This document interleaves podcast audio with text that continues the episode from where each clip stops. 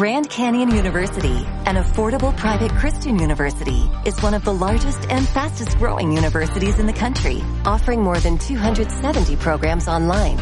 In addition to federal grants and aid, GCU's online students received nearly $130 million in institutional scholarships in 2022. Find your purpose at Grand Canyon University. Private, Christian, affordable. Visit gcu.edu slash myoffer to see the scholarships you may qualify for.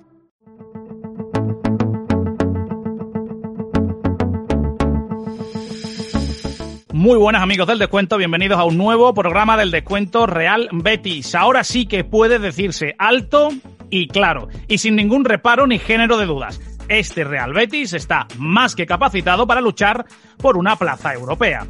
El partido firmado ante un rival directo, como es y será el Villarreal hasta el final de la temporada, siendo muy superior y hasta con cierta solvencia, si no fuera por el arbitraje, demuestra que este equipo ha crecido y mucho gracias al buen trabajo del técnico chileno. El marcador apretado además sirvió para comprobar que también sabe sufrir y que está cogiendo experiencia en estas lides a las que se verá en más de un partido metido de aquí al final de temporada. Algo esencial, por tanto, disponer de esta capacidad en el manual para cuando se den circunstancias similares. Fekir marcó por fin, que tanto lo necesitaba este Betis, y Robles firmó un buen partido. Esto que se llama dominar las áreas tan importantes en el mundo del fútbol ayer también se dio.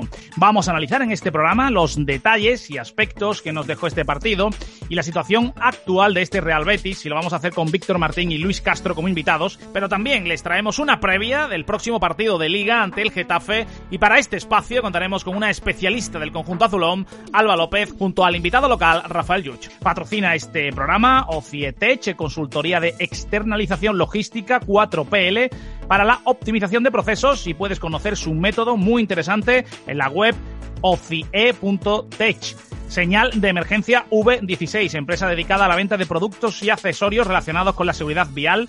Conócela en señaldeemergencia.com y EM Delivery Roads, empresa del sector de transporte y almacenamiento. Pueden también conocerla y contratarla si necesitan algún tipo de transporte en la web EM Delivery con Road.com. Saludamos ahora sí a todos los que nos escuchan a través de Neo FM en la 90.4 y con señal en directo a través de su web neofm.es, donde estamos en estos momentos los lunes y viernes a partir de las 9, aunque puede ser que probablemente estemos también los viernes a las 8, les mantendremos informado de ello.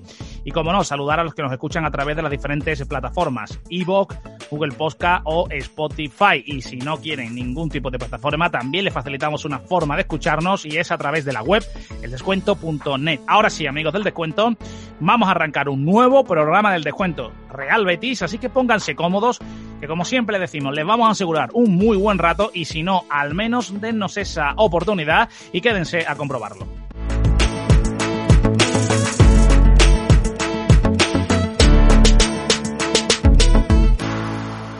Pues ahora sí, eh, saludamos ya a nuestros invitados, arrancamos motores y nos metemos de lleno en la tertulia, debate post partido de este gran encuentro del conjunto verde y blanco ante el Villarreal. Y lo primero que tenemos que hacer es saludar a nuestros invitados. Muy buenas, Víctor, ¿qué tal? Hola, buenas tardes, Miguel Ángel. Y muy buenas, Luis. Hola, Miguel, buenas tardes. Bueno, lo primero hay que destacar ante todo el gran partido que se hizo ante el Villarreal. Lo vamos a analizar en profundidad, pero creo que no queda otra que empezar eh, por el tema arbitral, porque el Real Betis tuvo este partido controlado, yo diría que incluso con cierta solvencia, como he comentado en la portada, y sin embargo al final el tema arbitral, de nuevo, por poco estropea todo y lo puso, la verdad, que bastante feo con lo bien que tenía eh, dominado el partido en conjunto verde y blanco. No sé qué opináis al respecto de esto y después vamos a ir entrando en profundidad. No nos vamos a quedar en la superficie, no nos vamos a quedar solo en la cuestión arbitral, pero yo creo que fue demasiado discordante, ¿no? Fue demasiado llamativo como para no ponerlo encima de la mesa rápidamente.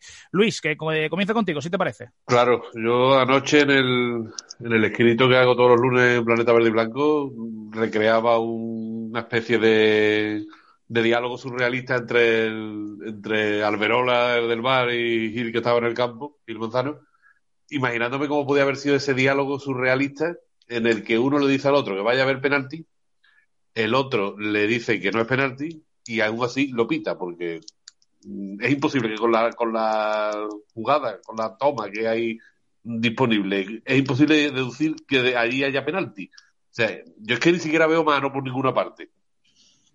Y lo único que se me ocurre es que yo nunca he creído en conspiraciones, pero parece que había un especial interés en que el Villarreal se metiera en el partido, porque de otra forma no se podía meter. apenas un par de minutos antes, Ruibal había tenido el 0-3 clarísimo en, su bota. Pero Luis, ¿tú crees, ¿tú crees en esas conspiraciones? ¿Tú crees en esas conspiraciones o es que realmente hay un... No he creído... No he creído nunca, Miguel, pero mm, es que este año mis cimientos morales se están tambaleando. Hombre, lo están poniendo difícil, lo están poniendo difícil. Yo no quiero pensar en esa conspiración, pero es verdad que lo están poniendo difícil. Yo pienso que hay un lío de circulares y protocolos que están volviendo loco al arbitraje y al final esto repercute en, los futbolistas. Bueno, pero ¿cómo, eh, es posible que el pisotón a Mandy el otro día no se revise y esto sí? A mí no se me ocurre ninguna explicación seria que no sea tirar por los cerros de Úbeda, como, como he hecho en el escrito que hice anoche. Víctor, ¿qué ibas a decir algo? Sí, pues yo que creo que las dos últimas temporadas al Betis les están perjudicando bastante. Y bueno, esto es una cuestión que viene de lejos. Eh, Gil Manzano el año pasado fue el árbitro de, del Betis Villarreal, anuló un gol también bastante polémico, con 0 a 1 ya en el marcador, pero marca un gol de Villarreal en propia puerta y buscan en el bar un fuera de juego posicional muy forzado que no estorba para nada la visión del portero. Si hubiera mm. puesto el Betis empate eh, antes del Ecuador de la primera parte, podría haber cambiado el partido. Eh, le protesta Fekir, se dirige por él rápidamente y, le saca la segunda amarilla y roja en, en 30 segundos. Un periódico francés titulaba que la expulsión era alucinante, por muy acostumbrados que estemos eh, en el Benito Villamarín. Sin embargo, gran parte de la prensa sevillana eh, pues, pues comentaba que si Fekir se va de los partidos, que si Fekir es polémico, que si Fekir es respecto, Respecto a lo de ayer, Víctor, la prensa sevillana también, en todo su conjunto, todo el mundo, bueno, apunta hacia el mismo sentido, incluso el propio Iturralde. No hay, no hay, nadie que entienda lo que, lo que ahora, pasó ayer. Ahora que se ha ganado, y, y yo opino que, Y metiendo, y metiendo, Víctor, metiendo con calzador la jugadita del último minuto. Bueno, eso ha sido solo un elemento de la prensa. Es que, eh, bueno, pero yo soy sincero, ¿eh? Realmente se equivoca tanto en una como en otra, ¿eh? Para mí no, mira. No. Porque en la última jugada yo creo que... escucha que, ya ha señalado y, la actitud de los jugadores ya defensiva del Betis no es la misma. Vale, vale, pero yo ah, voy al hecho de no tenía que haber señalado, tenía que haber dado la ley de la ventaja. Lo que pase luego ya es pero, parte de fútbol ficción. Vale. Es que yo ahí veo un encontronazo, incluso entre los dos jugadores. No veo una falta clara de uno sobre otro. Por eso la ley de la ventaja. no pararla. Seguir, ¿no? Si se quedaba. Eh, ahí donde yo creo que está. pero, pero que una falta que pite o que no pite sea decisiva. No, no, yo no. La primera parte también le señalan varias faltas en el centro del campo al revés, al Betis, que, es que el espectáculo de Manzano empieza antes. Exacto, no es que se pone nervioso, se pone muy nervioso. A partir de la mano se pone muy nervioso y claro, contagia a los jugadores. Pero, pero en este tema hemos dicho que si el VAR, que si no el VAR, que si los protocolos, yo voy a ser sincero, yo voy más allá.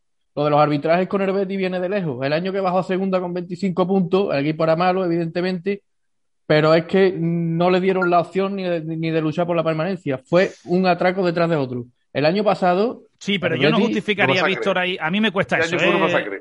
Sí, sí. Pero me cuesta el pasado, relacionar un descenso directo con una actuación arbitral. Bueno, el, año pasado el Betis consiguió 41 puntos y toda la gente, pues, incluso sufrí, bueno, algunas desconsideraciones de béticos, de béticos, no hablo de otras aficiones, de béticos que eh, están en sus batallas a favor o en contra de, la directiva, en este caso en contra, y bueno, pues criticando toda la actuación final del equipo al final de, de liga pero es que hay una serie de partidos con Getafe, con Barcelona, con Celta de Vigo en la segunda vuelta, siempre en momentos clave que tumban al equipo. Y ayer, o sea, el domingo podría haber sido igual y podría haber habido una diferencia de seis o nueve puntos en lugar de tres puntos. Totalmente, pero, Entonces, para mí es muy determinante. En esa misma teoría, eh, Víctor, yo te diría que la prueba está en que este año estaréis de acuerdo conmigo que está habiendo actuaciones arbitrales un poco, vamos a dejarlo, dudosas, ¿eh? por no decir otra cosa con respecto al Real Betis. Sin embargo, el Betis está ahí arriba, peleando por Europa y bueno, eh, y hasta donde le pueda, ¿no? Hasta donde le dé la plantilla, ¿no? Sin embargo, otros años no. Por lo tanto, se demuestra que al fin y al cabo, si tú tienes un buen equipo, un, un equipo trabajado, un equipo competitivo, los árbitros te podrán ayudar más, te podrán ayudar menos, pero nunca va a ser motivo de una, o no debe ser motivo de una buena o una mala temporada, porque el Betis no está haciendo una buena temporada No sé. a No, partir pero sí de puede, pero sí puede variar, partidos. sí puede variar, Sí, pero no como para un descenso, no como para una clasificación. sobre ciertos temas. Sí, pero no como para tomar No, de- el año que ha determinaciones. dicho Víctor de los 25 puntos, el Betis, el Bet- el Betis hubiera, hubiera bajado, Claro. el Betis hubiera bajado igual. Por Lo que pasa es que no hubiera sido un descenso con 25 puntos, hubiera sido con 38, con 37. A, a- a eso voy, correcto. no es igual, correcto, no es exactamente correcto. igual. El, el año, lo- al, al hilo- de lo que al hilo de lo que has dicho tú, Miguel, el año pasado, pa- en Villarreal, el Estadio de la Cerámica pasó igual. Sí, Eh, el, claro. el El, partido que recordar, el a penalti uno, ese que a de uno, Samu el Betis Chucuece, estaba de Bartra. y el, el penaltito de Bartra que miraron fotograma, fotograma, hasta encontrar el momentito en el que el pie de Bartra pega con el pie del otro. Aquí, Mm, La diferencia entre el Betis del año pasado y la de este es que el Betis a partir de esa boda se hundió y encajó cuatro goles más. correcto, y ayer no. 5-1. Y ayer no. Y ayer estuvo a punto de meter el ahora no, 1-3. Pero, pero, el- pero el. Betis de hace mm, cuatro meses no era igual que el de ahora. El Betis mm, eh, este año eh, tiene También. un, sufre un arbitraje terri- terrible contra la Real Sociedad Hmm. y se viene abajo. Y la. Real Sociedad gana por 0-3. Lo que está claro es que lo que hay que, por fin, los árbitros eh, tienen que hacerse mirar es lo que es gris, lo que no es gris, lo que es amarillo, lo que es azul, lo que es verde, lo que es oscuro, lo que es negro. La gama de colores, por favor, para el protocolo VAR, que se lo hagan mirar. La jugada, mm, sin entrar a discutir si le da con la mano, no, que yo no veo ninguna imagen que eh, se vea claro que le da con la mano. Por lo tanto, si la jugada es, eso no, no, vamos, es gris, gris, vamos, que no, que no. Por favor, no vayamos al bar, vamos a seguir, porque además no va el balón a la portería, no corta jugada, no se ve intencionado, no tiene la mano fuera del cuerpo. O sea, es que no se cumple ningún protocolo para, fi- para irte al bar. ¿Para qué te vas al bar? Eso es lo que no se entiende. A partir de que va al bar, pues ya el desastre está montado y ya, bueno, de hecho yo creo que no sabe ni lo que pita, incluso volviendo de espalda, porque tarda en, en fin, un sinsentido, Tarda pero lo- tarda mucho, Tarda tarda Mira, mucho. eh, a- al hilo de lo que hablábamos antes, eh, este año, vamos, y, de verdad que no voy contando minucias, hay ocho partidos en los que perjudican al Betis y uno en el que posiblemente, y dejo ahí lo de posiblemente, lo puedan favorecer por aquel penalti dudoso que pitan a favor en el derby, que es interpretable, pero que puede también no pitarse. Fíjate, si, si soy objetivo, que hasta en un penalti de un derby puedo opinar en contra de una decisión favorable al Betis, pero cuento ocho arbitrajes en contra y uno a favor. ¿Cómo? Y, y, y alguno de los en contra ha acabado ganándolo, caso de Cádiz o caso de Villarreal. Eh, ¿Cómo no va a influir? Es que nada más Sí, que sí, hubiera no, pitado este- el penalti contra el Fútbol Club Barcelona, el Betis estaba ocupando ya posición europea. Este año el Betis y el Cádiz, los datos no, no están siendo muy. La verdad es que, de hecho, es el equipo, ¿no? Tengo por aquí anotado que es el equipo que más penalti lleva este año en contra, ¿no? Junto con el Cádiz. Siete el Betis y ocho el Cádiz, ¿no? Ocho penaltis en contra, el equipo más penaltis en contra. Pero, pero es que el año pasado, es que el año pasado fue igual, ¿eh? Claro, o sea que, bueno, si no recuerdo mal. Hay quien dice que al Madrid le pitan muchos penaltis porque llega mucho al área contraria. En fin, esto es porque te pisan mucho la tuya. Bueno, vale, eh, puedo comprar parte de esa teoría, pero lo que está Pero claro está claro lo que has dicho. Que. Lo que Sí, has sí. dicho tú antes, Miguel, el, el, el VAR no puede entrar a mirar esa jugada. El No tiene el. VAR está para otras cosas, está para Esa es la. Esa es la cuestión. La- las, ma- las manos, salvo que sean las manos, salvo que sean muy evidente la intencionalidad del futbolista, Correcto. mm, son casi todas interpretables. Interpretables casi todas. Aunque Casi esto todas. ocurrió en el equipo del, del Sevilla, pero bueno, aquí en el descuento hacemos los dos eh, programas, no tenemos ningún reparo en hablar de los equipos sevillanos, tanto en un programa como en otro. Es una mano como la de Ocampos. En ninguna se veía claro que aquello le había dado con la mano, por lo tanto, oye, pues deja seguir, ¿no? Bueno, aquello todavía terminó en gol y bueno, eh, vale. Pero en esta es que es lo mismo, no hay ninguna imagen que se vea claro. Por favor, vamos a seguir. Pero bueno, mm, dejando ya el capítulo arbitral aparte, porque... Sí, dale, dale. recuerda Pero último, ¿eh? un- solo un apunte. En Huesca, Sí, el, el árbitro pitó un penalti a favor del Betis por una mano en una barrera, un brazo en una barrera, ahí sí le dio con el brazo y sin embargo el VAR interpretó que no era intencionada, cuando ahí sí se ve, lo- claro que le darle, le da. es incomprensible. En ese es- caso el criterio fue el contrario. Pues, Es- pues, pues ese arbitraje ni lo he incluido en la lista de los ocho, Luis, para que vea que no, que no voy pasaría, buscándolo. pasaría a nueve, ¿no? Sí, sí, no, la verdad es que le- Sí, sí, sí. la verdad es que se ven cositas, pero bueno, vamos a dejarlo al lado porque va, va, va, va a aparecer, ¿no? Que queremos hacer un análisis y un debate del partido en torno a esa jugada arbitral y ya sabe que aquí, bueno, analizamos el, el arbitraje sin entrar tampoco mucho en profundidad porque lo que queremos es hablar de fútbol de verdad. Y como al final el Real Betis se salió victorioso, vamos a quedarnos con lo positivo, lo hemos destacado porque hay que decirlo, las cosas como son, hay que decirlo. Fue una cosa muy llamativa como para no decirlo. Claro, exacto. Y cuando se gana, para que nunca digan, oye, no, es que en el descuento siempre habláis del tema arbitral. No, no, no, no, mira, aquí hemos tocado el tema arbitral y en profundidad más que nunca, diría yo, casi más que nunca. Como hicimos también con la de Ocampo y el Getafe, y sin embargo lo hemos hecho eh, cuando el equipo ha ganado. Que por cierto, me comentaste que no estaba muy de acuerdo con lo de Getafe, me lo comentaste en un mensaje privado, visto, con la expulsión de Bordalás, aunque no viene mucho a cuento, pero no Ah, estás de la no estás muy de acuerdo. Sí, Bueno, es que creo que, el periodismo en general está cayendo en, yo qué sé, en la falta de respeto clamorosa a, a la verdad. Yo soy un crítico de Bordalás, pero un crítico de Bordalás de cuando lo quería la prensa especializada para entrenar al Betis porque era un hombre con carisma y un hombre con conocimientos enormes de fútbol y que iba a arreglar la situación tan profundamente compleja del Betis. Pues ahí el primer crítico de Bordalás era yo, cuando lo utilizaban para, para otra serie de cuestiones como dividir al beticismo en momentos que se jugaba a entrar en, en Europa y cuando Getafe estaba quinto clasificado. Ahí criticaba yo a Bordalás porque me sentaba un domingo por la tarde a ver un partido Getafe-Celta o Getafe-Málaga y yo no disfrutaba del fútbol. Entonces ese tipo de entrenadores que están cardeando los partidos y buscando provocar al contrario nunca me van a gustar para el Betis. Que les guste para el y ahora, pues, pues, ahora no lo quiere nadie, ¿eh? sin embargo, sin embargo, creo que en esa jugada en concreto, lo único que debe hacer hombre es desplazar el balón para que saque rápido, porque previamente el jugador Sí, pero de no debería, Real no debería hace la haberse metido en el virguería campo. esa sucia de, Sí. de meterlo dentro. Pero él no debe meterse en el campo ni darle un golpe. Eh, Carlos por esa jugada en concreto, de verdad, ahora van a criticar a Bordalás porque cada uno allí en Madrid tenga ya las quinielas para que entre otro entrenador a, a entrenar a Getafe. Así es, o- así es la prensa capitalina. o, eh, o- o porque, bueno. Flores, eh, Flores cuando te va bien y te pega un palazo cuando no. Que se lo digan y a ayer- Julen. y ayer digan a Julen. Hubo, hubo una entrada, pero bueno, ya no, no, no quiero entrar en la entrada No, que hubo, que, que no- que fue sobre el Getafe y no, y no Vámonos, realizada vámonos. por el Getafe. Pequeño Pero que no es justo eh, en el caso de ayer. No, no lo que lo que los periodistas deben, no lo por, es. joder, por lo menos deben eh, explicar una jugada tal cual, ¿eh? Es que eso es la ha base entrado- mínima de, de- de seriedad. Ha entrado en el estigma y ya van a, van a atacarlo hasta, bueno, hasta que se cansen. Es verdad que se ha equivocado en ciertos aspectos, pero no creo que haya que ser, bueno, pues tan excesivo en la crítica. Pero, pequeño paréntesis, vámonos ahora sí con la parte técnico-táctica del partido. ¿Qué sensaciones os deja este Betis? Que yo creo que, como he dicho en portada, ¿no? podemos decir claramente bien alto que este Betis, este Betis, bueno, y el de hace algunos partidos, pero sobre todo este Betis, oye, le puede mirar cara a cara a la Real y al Villarreal y decirle, oye, una plaza europea, pues conta conmigo también, ¿no? Para pelearla. ¿Cómo lo veis, Luis? Claro, es que faltaba lo que es el famoso que se ha dado llamar golpe en la mesa, ¿no? Porque hasta ahora, eh, con rivales de calibre similar al Villarreal, pues con el Sevilla se empató, la Real se empató también al final. eh, es la primera vez que se le gana a un equipo no. de los ocho de arriba. Claro, claro. Y además en su campo, que el Villarreal no había, no había perdido su campo todavía, y solo, y solo había perdido dos partidos en toda la liga, Barcelona y Sevilla.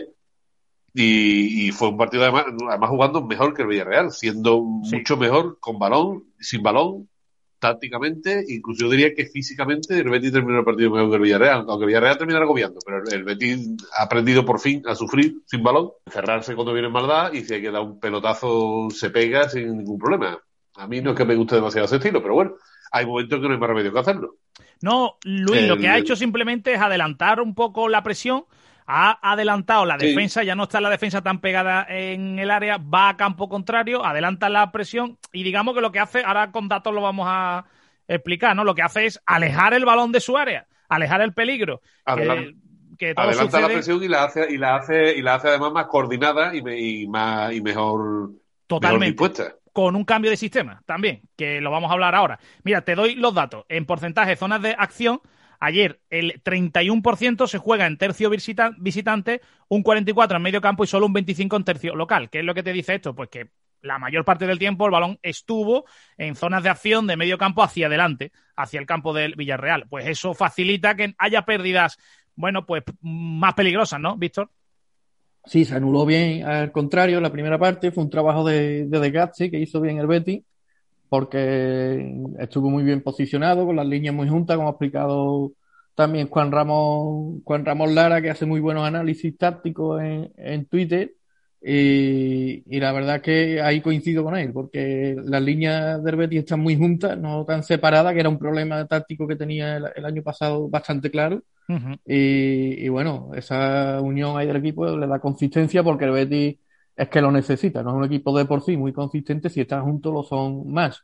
Uh -huh. eh, parece que con el doble pivote, esas acciones defensivas, pues se van mejorando porque antes el doble pivote lo ponía de vez en cuando, ahora lo va poniendo ya partido tras partido, consolidando esa eh, operación ahí Pellegrini en el centro del campo. Y, y bueno, luego pues creo que, que un hombre muy importante, tal como está ahora mismo, es Emerson, que, que, cubre mucha banda derecha, tanto en ataque como, como en defensa.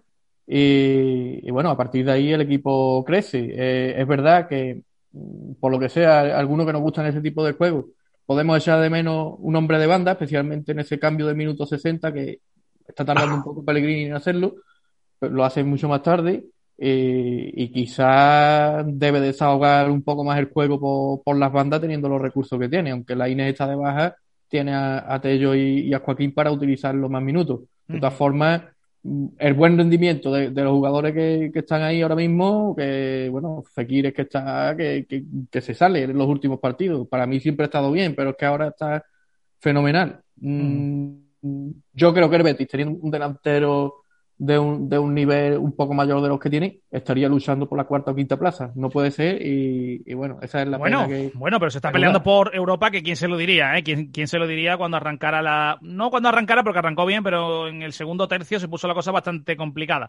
Luis, ¿qué te parece ese cambio de sistema? Nosotros lo explicamos en el informe Pellegrini realmente lo que está haciendo es volver a su sistema que mejor le ha funcionado. Ahora vamos a dar algunos datos y nombres de equipos en los que ha estado. Yo vi un claro 4-4-2, o estoy viendo un claro 4-4-2, sobre todo sin balón y con balón también, ¿no? Eso la verdad es que le está aportando mucho al Betty, ¿verdad, Luis? Sí, porque Fekir está jugando más adelantado, está jugando con mayor libertad de movimiento y, y además con más llegada al área, visto que, viendo también que el, que el rendimiento del único punta o de los únicos, el punta único que está jugando tampoco está siendo está siendo el, el, el que se esperaba, ¿no? Uh -huh. En el tema de Emerson que ha comentado antes Víctor, eh, le ha desahogado mucho el trabajo de Ruibal también. Claro, eh, claro.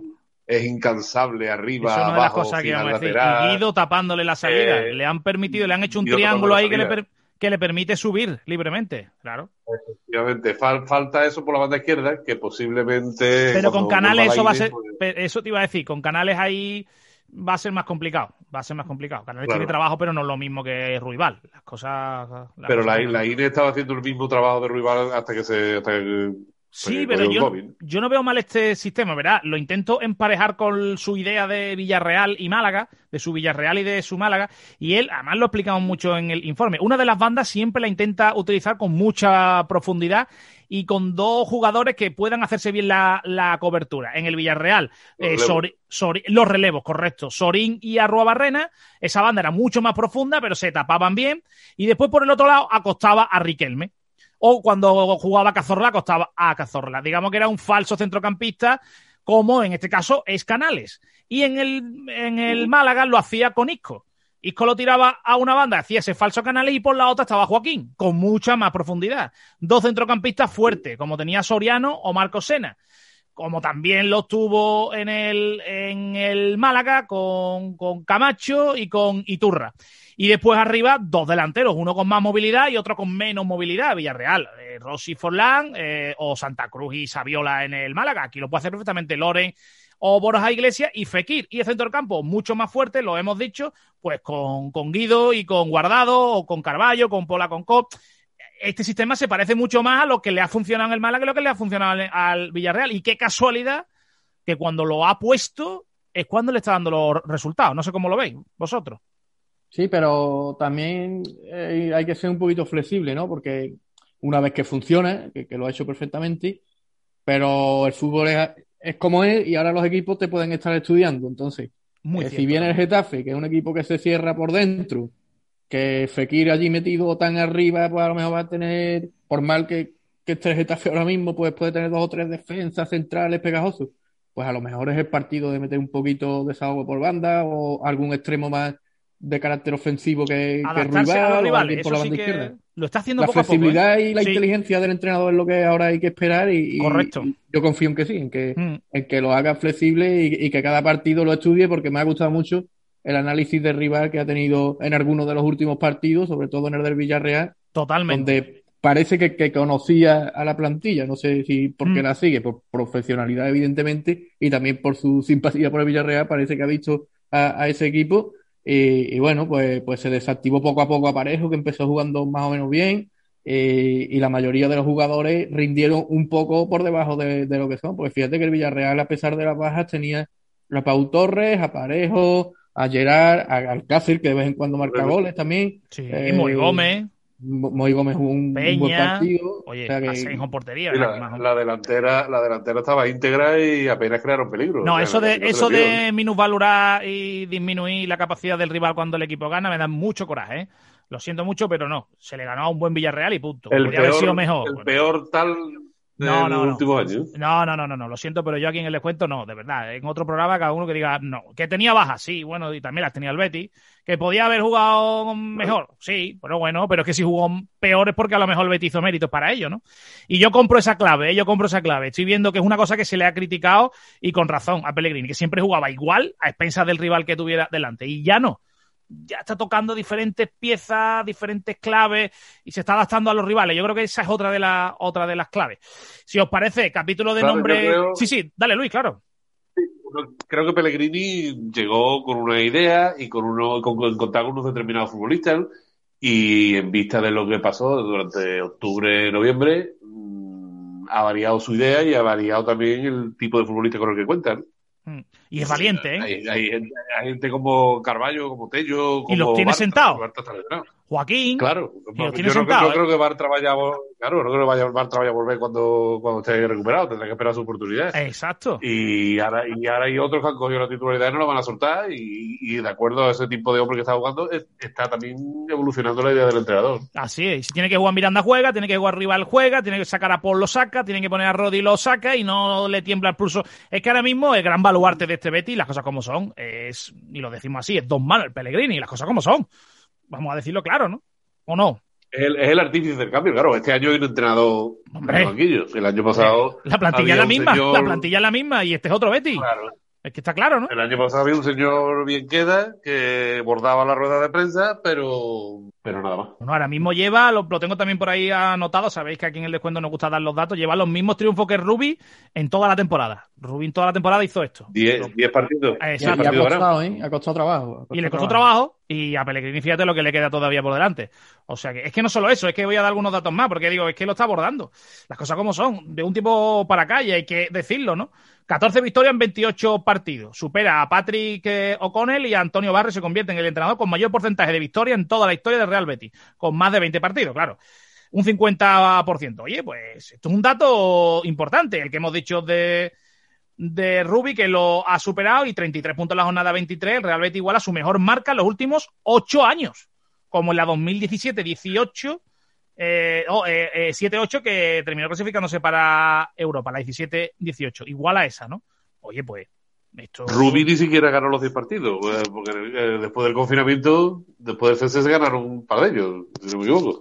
O sea que Sí, ni sí. siquiera ganó los 10 partidos él. Así que bueno, y como visitante también, está sacando en 2021, le ha ganado a la Mutilvera, le ha ganado al Huesca, le ha ganado al Sporting, le ha empatado a la Real y le ha ganado al Villarreal. Eh, o sea que, oye, cuidado que yo, eh, cuatro victorias, un empate, 11 goles a favor y cuatro en contra en las visitas. Yo estoy viendo otro Betty y al César lo que es del César. Si está así, pues hay que, hay que reconocérselo, ¿no? No sé cómo lo veis Ahora vosotros. viene, no sé, ahora, ahora viene un partido complejo porque el Betis, por lo que sea, no le suele ganar a Getafe en su campo, no le suele ganar a Leiva en su campo, le costó trabajo ganarle a los Asuna, El Alavés también está por ahí, creo. equipo parecido. Ahora viene Getafe, Getafe Cádiz a la vez, me parece. antes del- sí. Pues, pues esperemos que, hombre, que, que no haya una confianza excesiva porque son partidos que teóricamente hay que sumar, pero que, que no van a ser fáciles. Y, y bueno, espero Dos de que... ellos son en casa, además, Getafe a la vez. Exacto, así que espero que, que el Betis, hombre, es una oportunidad, no hay que negarlo, es una oportunidad porque oportunidad. pero que el fútbol es complicado y que después estos equipos pues también ganar, sacan ganar en el mundo del fútbol es muy difícil. Ya muy lo vimos difícil. con el Osasuna. Da igual, da igual. Ojalá da igual. que sea como sea, el Betis pueda conseguir porque Ayer, viene apretando fuerte Bilbao y, y todavía hay equipos que no han dicho su última palabra. No Correcto. descartar todavía a nadie. correcto, correcto. Y después. Celta, Sí, sí, no, la, la liga es muy larga, pero oye, mejor está bien situado y bien colocado y con buenas sensaciones que estar, bueno, ahí abajo prácticamente sin opciones y que se pase el último tramo de la temporada, que te da igual verlo o, lo ves porque es tu equipo y bueno, pues claro, lo sigues, pero ya sin ninguna trascendencia de puntaje, ¿no? Como se suele decir, ¿no? Sin ninguna competencia europea por la que lucha. Términos tan sudamericanos que además el propio Pellegrini lo comentó al inicio de la temporada. Que por cierto, se está cumpliendo también, al César lo que es de César. Y hay que darle también valor porque tras una derrota, una debacle importante que tuvo el Betis eh, con el Levante, eh, muy inesperada, esa derrota abultada, que al final lo maquilló, 3-4, estuvo a punto de empatar. Ahí Pellegrini salió fuerte, ¿eh? salió fuerte y dijo, este equipo se va a levantar de esto. Y este equipo va a cambiar. Y ahí sí que nadie daba un duro por ese Betis, ¿eh? Y fíjense. eh, Claro, porque ya, porque ya había en las dos últimas salidas, Levante y Granada, aunque perdieron las dos, ya se había visto un ligero cambio. Es verdad que el campo de Levante, la defensa fue una verbena, pero cuando entró Canales en la segunda parte, en la segunda parte fue otra cosa, y en Granada también intervino. No, Canales le ha cambiado la cara al Betis, vamos. No recuerdo quién era el árbitro, pero también intervino decisivamente. Sí, sí, pero vamos. Eh, desde la, verdad, desde la victoria en Pamplona el- mm, se, se está viendo un cambio brutal. Que coincide, claro, pero que pero coincide con sin- Canales. sin sí, atrás, ¿no? coincide con Canales, eso lo hemos dicho aquí, eso está claro. Eso está claro, Sí, Canales es una pieza sí, muy claro. importante para el Betis. Pero no solo eso, a- acabamos de comentar muchas otras cuestiones que creo que hacen que esto cambie. Y después Nabil Fekir quería destacarlo. Nosotros lo hemos dicho aquí. Yo lo dije, ¿eh? dije, en el momento en que marque, asista, la gente va a tener que cambiar su discurso con Fekir porque no estaba viéndose un mal Fekir. Lo que pasa es que no le estaba entrando la, la pelota. Desde que llegó al Betis son nueve goles, nueve asistencias y ocho penaltis provocados. Hombre, podía dar más, sí, como todo, pero tampoco son números para darle una cantidad de palos, ¿no? Como le han dado. ¿no? también, Messi podría meter 50 goles al año y, y, y no los mete. Fekir, eh, no hay más que verlo lo que hace en el campo, porque además el- a eso únele ahora un trabajo que el año pasado no hacía, que es un trabajo tremendo en la presión también. Es, el, es prácticamente el primero que presiona después del Correcto. delantero. Correcto, En el correcto. minuto noventa y tanto se pegó un carrerón persiguiendo a no recuerdo quién. Eh, que, que a esa altura había que tener ya había que tener fondo para hacer eso, ¿eh? Y Totalmente. luego además te hace una jugada como la, de- como la del gol, que es jugada pura suya. Golazo. Esa jugada, esa jugada Golazo. si te la, si te la hacen a ti, si te la hacen a ti, la, ch- le achacas al defensa que no falta de, de contundencia, ¿no? Probablemente la es que allí en el no podcast de- del descuento Villarreal le, Claro. le habrá llovido palo. Yo no creo que sea de mérito, no creo que sea de mérito de Pau Torres, yo creo que es mérito de un- que, que se lleva el balón muy bien, pero lo protege estupendamente y luego pega un latigazo, además con la derecha, tremendo. Totalmente. y- y otro aspecto que, que quería comentar de, de esta recuperación del Betis es que desde cuando empieza el año prácticamente hasta final de la primera vuelta hay tres partidos de liga y alguno que otro de copa donde el Betis eh, más o menos tiene entre 5 y 10 bajas, ¿eh? en algunos hasta 8 o 9 bajas en un partido determinado. Creo que fue en el derby. mm, sí, Cierto, se le juntaron unas cuantas bajas con COVID. Para que veáis que, que es lo increíble Sí. y lo bonito del fútbol, ¿no? Que se recupera un equipo cuando menos se esperaba. Es así, es así. ¿Algún apunte más que nos vamos quedando ya sin tiempo? ¿Algo más que comentar? ¿Algún nombre Pues- propio? ¿Algo que queráis destacar antes de cerrar este podcast? Sí, eh, Me gustaría destacar la- la- nombre propio, yo quiero destacar el partido de, de Joel en la salida, tanto Ah. frontales como laterales, y de Mandy. Son dos nombres propios que destaco. Y que el Betis no se duerma, que, que tiene una oportunidad de oro, ¿no? En estos tres partidos para, para llegar a esos 40-42 puntos que lo pondrían con una puntuación muy alta y todavía un calendario por delante. Y, y mucha moral para, para el derby, que quiera que no es, es un partido súper importante ahora mismo, y quien lo niegue está mintiendo. Luis, Yo desta- destaco el partido de Robles también eh, y el criterio de Pellegrini al ponerlo ya con Claudio Bravo recuperado. El partido de Mandi, Partidazo de- que el otro día estuvo Sí, sí, a, sí. a un nivel tremendo. Mm. Y que y destaca también que el Villarreal no ya se le ha ganado el partido, sino también el golaveraje. O sea, Sí, en lo verdad, en la previa. Era, par- era partido, era De partido de muchos seis puntos, puntos, en verdad, son- muchos puntos. siete. Sí, totalmente claro. De muchos puntos, de mucha moral. Eh, oye, más importante de lo que la gente se piensa, porque si hubiera caído prácticamente el resto de la temporada, eh, os hubiera quedado ya casi casi en tierra de nadie. Muy difícil engancharse a ese tren. Sin embargo, ahora está en la pomada. Es que está metido en la pomada, en el último tramo y cuando se acerca a los 10 últimos partidos, como decía el malogrado Luis Aragonés, que es donde se deciden las ligas, las ligas, los objetivos, ¿no? Y la verdad es que el Betis se está colocando ahí y, oye, pues muy buenas sensaciones eh, y que lo disfruten los aficionados verde y blanco porque se presenta un final de liga muy interesante. Con un Betis así, un final de liga muy interesante. Pues pasará lo que pase, porque el fútbol es muy caprichoso. Pero hoy que lo que tenemos que contarle, pues esto, es esto. Mañana le contaremos otra cosa, pero hoy hay que contarle esto. Bueno, pues ahora sí, nos quedamos sin tiempo. Os despido. Víctor, muchas gracias. Eh, gracias a ustedes, un placer compartir de nuevo este programa.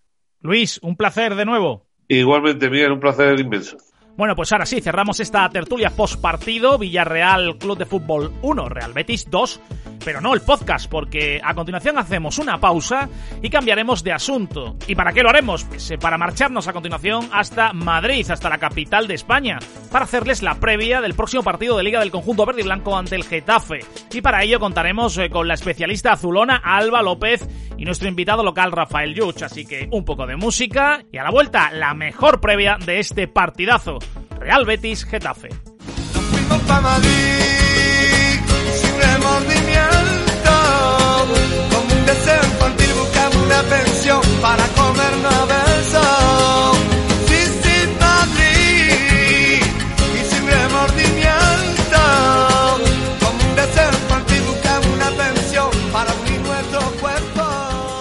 Bueno, pues tras la música nos metemos de lleno en esta previa de este auténtico partidazo y tenemos ya para ello al otro lado a Alba y a Rafael Yuch, Alba López. Así que vamos a saludarlo, lo primero que tenemos que hacer. Muy buenas, Alba, ¿qué tal? ¿Cómo estamos? Y bienvenida de nuevo al descuento. ¿Qué tal? Muchas gracias por querer contar conmigo de nuevo. Y muy buenas, Rafa, un habitual ya con nosotros en esta familia del descuento. ¿Qué tal? Hola, muy buenas. Saludos cordiales. Bueno, pues vamos a analizar este partido en clave azulona y en clave verde y blanca. Eh, comienzo contigo, si te parece, Alba, cómo, cómo llega el Getafe a este partido, que después hablaremos, mm, ha levantado cierta polémica a través de las redes sociales con un vídeo, ahora lo comentaremos, pero mm, para iniciar eh, deportivamente, eh, ¿cómo se presenta el Getafe a este encuentro? Pues deportivamente yo creo que es el partido más crucial de la temporada y más importante por la racha de partidos, por esos rumores con el Mister, con Bordalás y porque es un partido que, que el Getafe si pierde el descenso se convierte en una realidad más que posible. Rafa, y por parte verde y blanca, ¿cómo llega? Bueno, por parte verde y blanca viene después de un triunfo muy importante de cara a las aspiraciones europeas en Villarreal y con las aspiraciones de, sumar los tres puntos para cuanto menos empatar al Villarreal y meter presión también a, a la Real Sociedad. Eh, viene con una racha muy positiva en 2021, donde solo ha perdido un partido contra el Barcelona en los últimos minutos. Y, y nada, pues con, la, con las expectativas de mantener esa, esa racha, esa buena dinámica. El conjunto verde y blanco mirando hacia Europa, muy motivado. Getafe se ha descolgado. Tengo aquí anotado, eh, visualizando los últimos datos, ¿no? De los últimos cinco partidos, solamente un empate, ¿no, Alba? Sí, los azulones ya se están acostumbrando a estos años luchar por Europa, uh -huh. pero ahora yo creo que se vuelve a la realidad, que es la de la permanencia. Al final las aspiraciones del equipo es permanecer una temporada más en, en primera división y lo que dices, eh, un punto contra el Alavés, Ahora llega el Betis, también el Valencia, dos partidos cruciales y muy importantes, pero es que las sensaciones de, del equipo, sobre todo de cara a portería, no son nada positivas. Te pregunto por la polémica que ha aparecido, supongo que debe de estar al tanto, además eres una asidua de redes sociales, sobre todo de Twitter, que es donde ha saltado todo esto. Y pongo en situación a los oyentes, para aquellos que estén un poco más despistados, ¿no? El Real Betis, a través de su cuenta oficial de Twitter, para promocionar, digamos, este partido, para animar a la afición, ha lanzado un vídeo que coincide que es una victoria del conjunto verde y blanco ante el Getafe, pero es que ese partido, esa derrota del conjunto azulón le supuso el eh, descenso de categoría. Y eso ha levantado bastante polémica, los ánimos se han caldeado bastante. Alba, ¿cómo se está viviendo esto allí en Madrid? Pues el Betis le ha tocado al Getafe donde más le duele, que es ese descenso. Ha sido un poco se ve como una provocación, como que se ha calentado el partido eh, a través de las redes sociales por, por ese tuit, que encima no es que lo ponga un aficionado del Betis o un jugador del Betis, que lo pone directamente el club a través del community manager, a través de la persona que lleva las redes sociales. Y el Getafe ha respondido, no responde con, con lo mismo, porque al final no es lo mismo el descenso del Getafe que, esa derrota por 3-0 del Betis. Pero bueno, al final es una previa de partido, se calienta el duelo y esperemos que sobre todo por encima de todas las cosas sea bonito en el césped y se olvide, pues se olvide esto. Ahora mm, te preguntaré más en detalle porque también me resulta curioso, ¿no? Que desde el Getafe no se haya salido a defender a Bordalás por diferentes asuntos. Ahora también te voy a, preguntar de un, de un, asunto que ha suscitado también a través de, en este caso, la cadena SER eh, del eh, País Vasco, conjuntamente del, del, conjunto realista. Y sin embargo, llama un poco la atención que mm, si, haya, si haya saltado con esto, ¿no? Sí, a ver, la, el ambiente no está, no está bien, no está en su mejor momento. Ya salió Ángel Torres eh, fuera del Coliseum a decir que su relación con Bordalás está en, el mejor momento, pero nadie se lo cree. Todos sabemos, todos somos conscientes de que este partido contra el Betis y el partido contra el Valencia van a decidir el futuro de Bordalás. Es muy difícil eh, echar a Bordalás, es muy difícil encontrar ahora un sustituto, pero yo pienso que estos dos partidos van a dictar sentencia.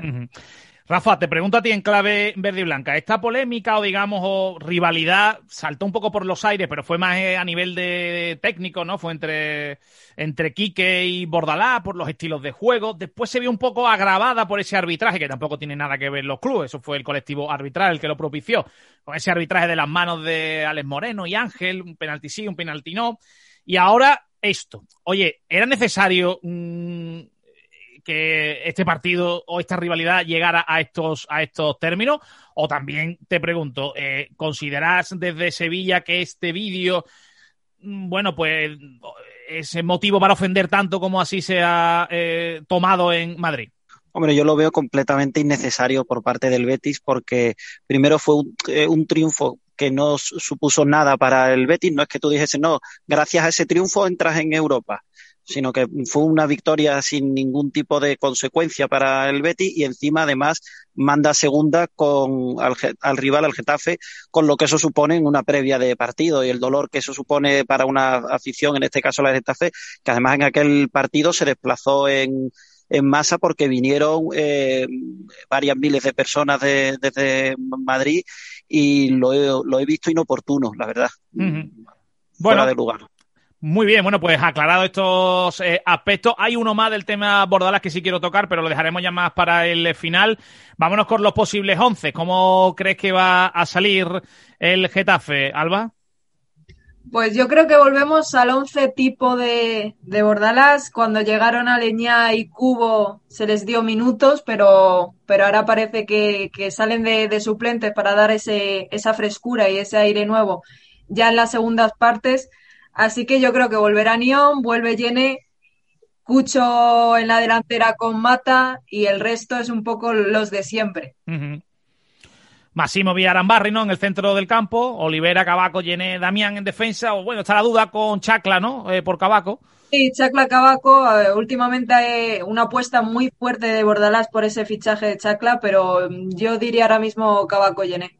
Sí, sí. La, de, momento casi todos los apuntes van hacia Cabaco y después Soria en portería. Y por la parte verde y blanca, Rafa, ¿con qué once crees que va a salir eh, para intentar, bueno, Pellegrini asaltar Europa? Pues hoy tampoco se ha entrenado Víctor Ruiz, eh, por tanto parece que no va a llegar eh, para el partido jugará en su lugar Sidney, que es el, último central que le queda, porque tampoco está Mar Bartra, que le queda todavía alguna semana. Y aquí la, el punto surgiría si, porque son los dos únicos centrales que quedan de la primera plantilla. Tendrá que llamar a alguien del filial por si, oye, pues hay algún contratiempo durante el partido. Entonces, en la portería también hablan de un posible cambio con Joel respecto a Bravo. Yo creo que va a mantener a Joel, eh, Emerson, Mandy y Sidney. Eh, seguirá para mí Miranda y, en el medio del campo si, si hay más sí tengo más la duda de si va a jugar con, con lo mismo que puso en Villarreal, guardado Canales y, Guido Rodríguez, yo pienso que no, que, en esta ocasión va, va, a jugar con Canales y con, y con Guido, que fue más lo que ha hecho ante otros rivales parecidos. Y arriba, pues poner eh, Fekir, Fekir, mm, probablemente Lainez y Aitor Rival y arriba eh, Borja Iglesias, que parece ya recuperado de sus molestias. Y Rafa, ¿por dónde crees que pasa este partido para el conjunto verde y blanco? Intentar, por supuesto, ¿no? que no sea adelante el Getafe y a partir de ahí también, bueno, pues evitar pérdidas arriba ante la presión, la presión alta que suelen hacer. Esa, esa es una de las claves porque eh, remontarle al Getafe es eh, tarea bastante complicada. Por tanto, es fundamental eh, que no se adelanten. Y luego, además, si el Betis es capaz de jugar con ese nerviosismo que puede tener el Getafe por su clasificación, como el Betis ya se empieza adelantando, pues mm. todas las urgencias van a venir del lado de, de los azulones. Sí, está fuerte en los duelos y esa última cuestión se la quería trasladar a Alba. ¿Qué opinas sobre ello? ¿Crees que esa posible presión, la situación que está viviendo Bordalás puede afectar al partido, sobre todo si el Real Betis fuera capaz de adelantarse? Desde Getafe no, no hay optimismo. Al final el Getafe llega en su peor momento y el Betis llega en muy buen momento. Este 2021 del equipo verde y blanco es muy bueno, con aspiraciones a Europa.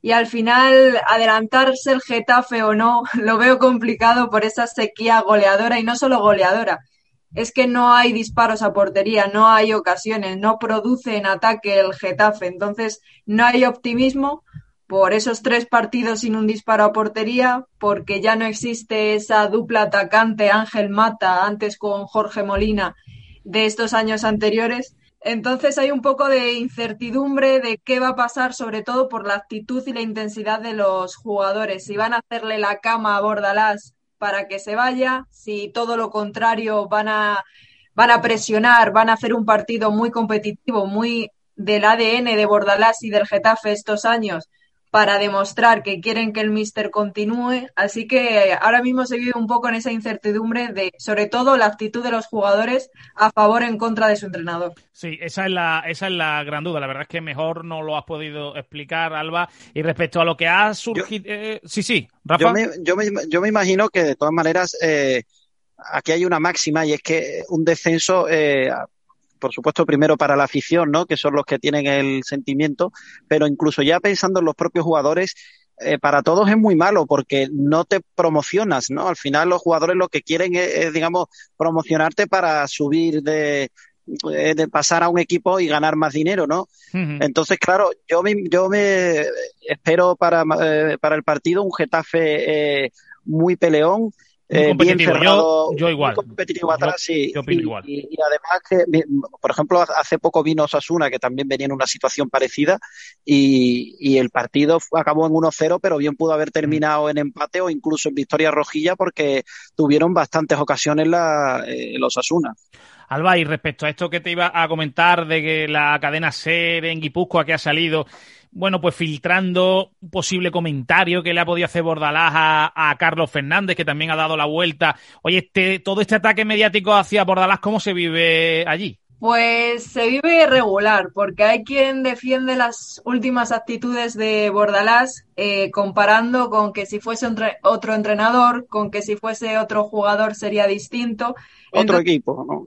Claro, entonces hay quien lo apoya y hay quien ya defender a Bordalás por ciertas actitudes o por ciertas decisiones ya se, se agota un poco la paciencia. Entonces es cierto que, que Bordalás en Getafe siempre va a ser un ídolo, se le respeta muchísimo y se pide que también respeten al Getafe y lo defienda el club a muerte, no solo Bordalás, que en eso siempre tapó por él, porque cuando sale en la rueda de prensa siempre, siempre defiende al club azulón, pero hay veces que no se sabe si defenderlo tanto a muerte es bueno, es positivo para, para el mm. club y para la Sí, yo estoy muy de acuerdo. Quizás está tanto tiempo en el escaparate mediático no sea lo más recomendable ahora mismo. Y sí que es cierto que el club tiene que cerrar filas en torno a su entrenador, un entrenador que ha hecho, bueno, pues ha hecho grande, ¿no? Al, al, al Getafe lo ha clasificado para Europa a punto de meterlo incluso en Champions, eh, eliminando a todo es, un Ajax. Es brutal lo que ha hecho Bordalás Sí. en el Getafe, eso es indudable. ¿no? Lo que pasa es que también yo creo que todo el mundo tiene un ciclo, ¿no? Los entrenadores, además, eh, Bordalás Sí, lleva, no, sí. no sé si lleva ya dos o por lo menos esta es su tercera temporada que recuerde, tercera o cuarta temporada, y, y ya al final eh, va quemando etapas, ¿no? Yo creo que él posiblemente no continúe para el año que viene. Es un entrenador muy exigente que le exige mucho a los jugadores, eso termina agotando también este año, aunque eso ya es más eh, de posca azulón en este caso, pero es verdad que también pedía una serie de jugadores que no le han traído por las dificultades de la pandemia. Se ha juntado todo un poco y la verdad es que está siendo una temporada bastante dura y complicada para, para el Lesiones, equipo. les- lesiones, Lesiones muchas también. lesiones ha tenido. Pues sí. Rafa, ¿algún apunte más que nos vamos quedando ya sin tiempo? El posible sistema del Betis, ¿crees que lo va a variar? Me ha dado el 11, pero ¿crees que puede variar a un 4-4-2 Sí. cuando no tenga el balón o no? Sí, yo pienso que sí porque, eh, vamos, en vista de lo que ha hecho con otros equipos de, digamos, eh, parecido nivel, eh, ha puesto pues a canales, digamos, de medio centro en lugar de, de media punta escorado a la izquierda, como hizo la semana pasada, aunque luego se cambiaba con guardado. Pero creo que va a salir Lainet y que ya lleva un par de semanas entrenando después de superar el COVID y, y pienso que por ahí puede, puede ser una de las claves, ¿no? Muy bien, bueno, pues ahora sí, eh, nos vamos quedando ya sin tiempo, le vamos a dar los últimos datos. Eh, bueno, las estadísticas hablan de un 55% de probabilidad de triunfo del conjunto verde y blanco. Eh, los partidos disputados en primera como local ante el Getafe Real Betis, 12 se han disputado, 4 ha ganado, 6 empates y 2 derrotas. Goles a favor del conjunto verde y blanco 17, en contra eh, 15. Mm, Solo un partido no ha habido goles, 0-0. El resultado más repetido es un 2-2 en tres ocasiones, por lo tanto, contra todo pronóstico, es un partido de goles. Mm, De hecho, eh, la, la probabilidad es que haya hasta 2,5 goles se da en un 62%. Luego, bueno, se vaticina goles, aunque el resultado que más dan, las estadísticas serían 1-0 con un 16%. Pero bueno, estos son datos que siempre nos gusta pues, para completar ¿no? Eh, las eh, previas. Alba, ¿algo más que decir antes de cerrar, de poner el punto y final? Nada, decir que, que es cierto que al Getafe, a Bordalás, se le da bien el, el Betis en los últimos años, entonces un poco de esperanza hay en, en esas estadísticas que, que ahora has adelantado, pues si tiramos de estadísticas, en eso sí hay esperanzas. Y que bueno, a esperar porque, porque el Getafe te hace partidos buenos también, lo hizo contra el Barcelona. Entonces puede haber sorpresas y, y veremos el carrete que le queda a Pepe Bordalás, José Bordalás. Pues sí, además es una liga muy apretada que ganando dos tres partidos te metes arriba. Sí. Viceversa, si pierdes dos o tres te, te vuelves a caer. Por lo tanto, está todo muy vivo. Rafa, ¿algo más que apuntar? Que nos marchamos, cerramos ya esta Mm, previa y con ella el na- podcast. Nada más, nada más. Muy bien, pues muchísimas gracias Rafa por estar con nosotros un programa más. Muchas gracias, Miguel. Un saludo. Y muchas gracias, Alba, por tu predisposición y a la primera apuntarte a esta previa que repites ya con nosotros. Muchas gracias, Alba. Gracias a ti. Muy bien, pues ahora sí, despedimos esta previa que hemos incorporado, que hemos actualizado el podcast y con ella ahora sí ya cerramos definitivamente el podcast que iniciamos con la tertulia postpartido del Villarreal ante el Real Betis y la cerramos con esta previa ahora que se aproxima ya el encuentro ante En apenas horas y lo hacemos como siempre, tratamos de hacerlo con especialistas de los equipos rivales y por ello está con nosotros Alba, como también Rafael Yu, invitado local para conocer el partido, como no, en clave verde y blanca. Cerramos este podcast, muchas gracias por estar ahí, cada vez somos más, eh, tanto en radio como en las diferentes eh, plataformas, sin vosotros sería imposible, ha sido un placer informarles, entretenerles, pero lo que siempre les decimos, lo más importante de todo, siempre lo que tratamos es acompañarles. Hasta la próxima, amigos del descuento. Chao, chao.